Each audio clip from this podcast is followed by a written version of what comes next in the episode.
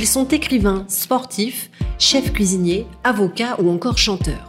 Des hommes et des femmes qui vont partager ici avec vous leur histoire personnelle, leur parcours, leur enfance, les valeurs qu'on leur a transmises, mais aussi les épreuves traversées et surmontées.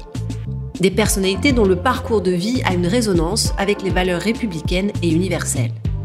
Bienvenue dans Enfants de la République, un podcast de République produit par le SGCIPDR.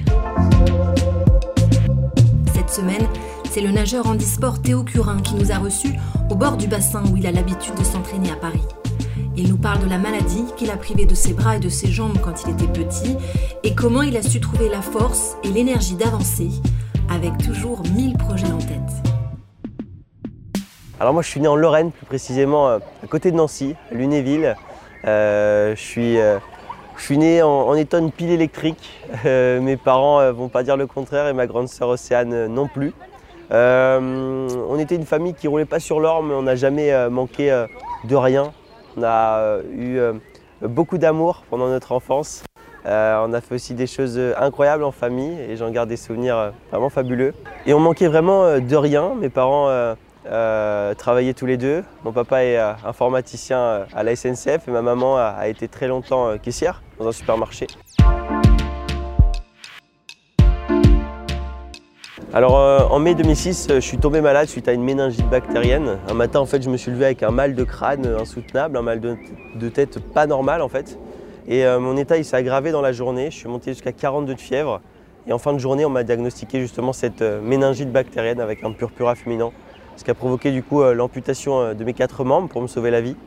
Euh, il a fallu cinq mois d'hospitalisation pour arrêter totalement cette bactérie qui se baladait dans mes vaisseaux sanguins et qui nécrosait petit à petit mes mains et mes pieds. Et après ces amputations, bah, a commencé la rééducation. En fait, souvent on pense que l'hospitalisation c'est la chose la plus compliquée de ma vie, mais en fait pas du tout. J'en garde très peu de souvenirs et le peu de souvenirs que euh, je garde en tête, ça a été des moments de partage, des moments de partage avec euh, mes parents qui venaient me, voir, des moments de partage avec euh, le staff médical, avec mes grands-parents qui venaient aussi me rendre visite. Donc j'en garde limite des, bons souvenirs de l'hôpital. Je pense que le plus compliqué, ça a été l'après, quand il a fallu que je me relance des défis comme marcher, écrire, manger avec mes deux bras. je ne me suis pas lancé le défi de traverser le lac Titicaca en sortant de l'hôpital. mon plus grand défi en sortant de l'hôpital, c'était de remarcher ou de fermer ma braguette tout seul. Et c'est comme ça en fait que j'ai découvert en moi aussi cette hargne et cette envie de, gagner euh, grâce à des défis tout simples comme ça.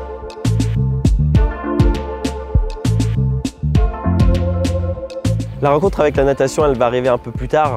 Euh, il faut savoir déjà que ma plus grande phobie à l'époque, c'était l'eau. Ça peut paraître complètement fou quand je vous dis ça, mais c'est vrai. Euh, j'avais vraiment peur de ça. Quand il s'agissait d'aller à la piscine avec l'école, bah, je disais non. Je disais tout le temps que j'avais mal au ventre, j'essayais de trouver des excuses. Aujourd'hui, c'est devenu euh, l'élément dans lequel je me sens le mieux, parce que j'ai plus de prothèse, j'ai plus de fauteuil. Mais avant d'arriver à ça, il y a eu un déclic. Ce déclic, ça a été la rencontre avec Philippe Croison, le mec qui a traversé la Manche à la nage et qui a amputé des quatre membres comme moi. Et un jour, il m'a demandé de le rejoindre dans l'eau. Euh, j'ai pris mon courage entre deux mains, sans mauvais jeu de mots.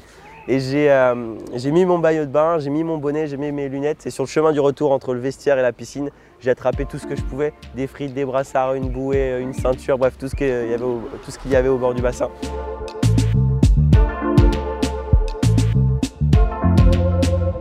Et euh, je suis allé dans l'eau, suis ressorti immédiatement parce que ça m'avait vraiment fait peur, encore une fois. Et ce jour-là, en fait, euh, quand je ressors de l'eau, euh, je suis hyper énervé contre moi-même parce que j'ai pas pu montrer à Philippe Croison que j'étais capable de faire comme lui. Mes parents étaient là, j'ai pas pu leur montrer à eux aussi que j'étais capable, moi aussi. Et euh, je suis très énervé, je prends ça vraiment comme un échec, comme une défaite. Et à partir de là, je vais m'entraîner dans mon coin avec mon papa en Lorraine, dans un club handisport à Lunéville, où je suis d'ailleurs toujours licencié. Et là-bas, euh, bah, je vais m'entraîner petit à petit. Je vais euh, faire des progrès euh, chaque semaine. Alors c'est drôle parce que la première fois, je vais à la piscine, mais je reste assis une heure sur mon fauteuil au bord de l'eau.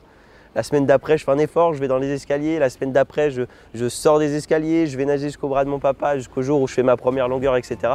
Ça a commencé comme ça et c'est drôle parce que ça part d'un échec, ça part d'un moment assez difficile. Et voilà, je m'en suis donné les moyens et ça a changé ma vie parce qu'il n'y aurait pas eu ce jour-là, j'aurais pas commencé la natation et j'aurais pas commencé la natation, je ne ferais pas la moitié de tout ce que je fais aujourd'hui.